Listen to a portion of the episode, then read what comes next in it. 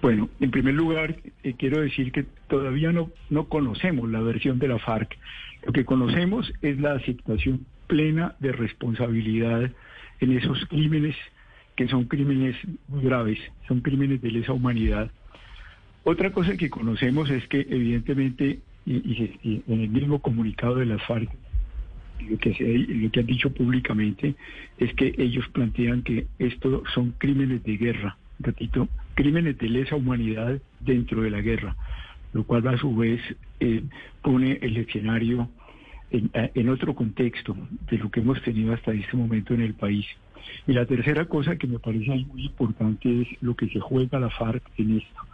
En el comunicado de Álvaro Leiva y en otros, que no sabe esto, no consultaron a nadie, no están pagándole tributo a nadie. Es un proceso interior muy duro, muy difícil,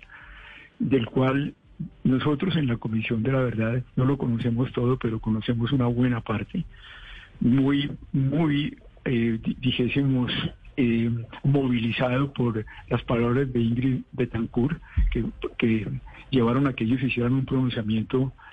serísimo sobre el secuestro, cuando después de oír a Ingrid, los que fueron del secretariado de las FARC eh, y que son la cabeza del partido, dicen,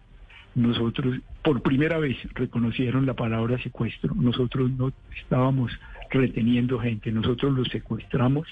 y los metimos en un infierno. Ustedes recuerdan ese comunicado y al hacerlo destruimos su libertad, su dignidad y su intimidad. Pero lo más interesante, quiero referir a eso porque si no, no se comprende esto, es que allí ellos, ellos hacen una cosa que es muy honda, que es lo que le hace sentir a uno la, la seriedad de lo que uno podría llamar una metanoia. Alberto sabe a qué me estoy refiriendo. Ellos allí se devuelven sobre sí mismos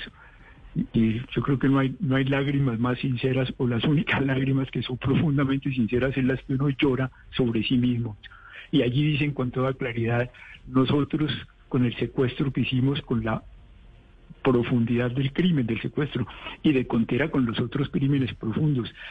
dicen ellos claramente, destruimos nuestra propia dignidad y destruimos nuestra propia legitimidad y, y lo reconocemos a nosotros mismos y es desde allí que salen a decir, por eso pedimos perdón y aceptamos la justicia.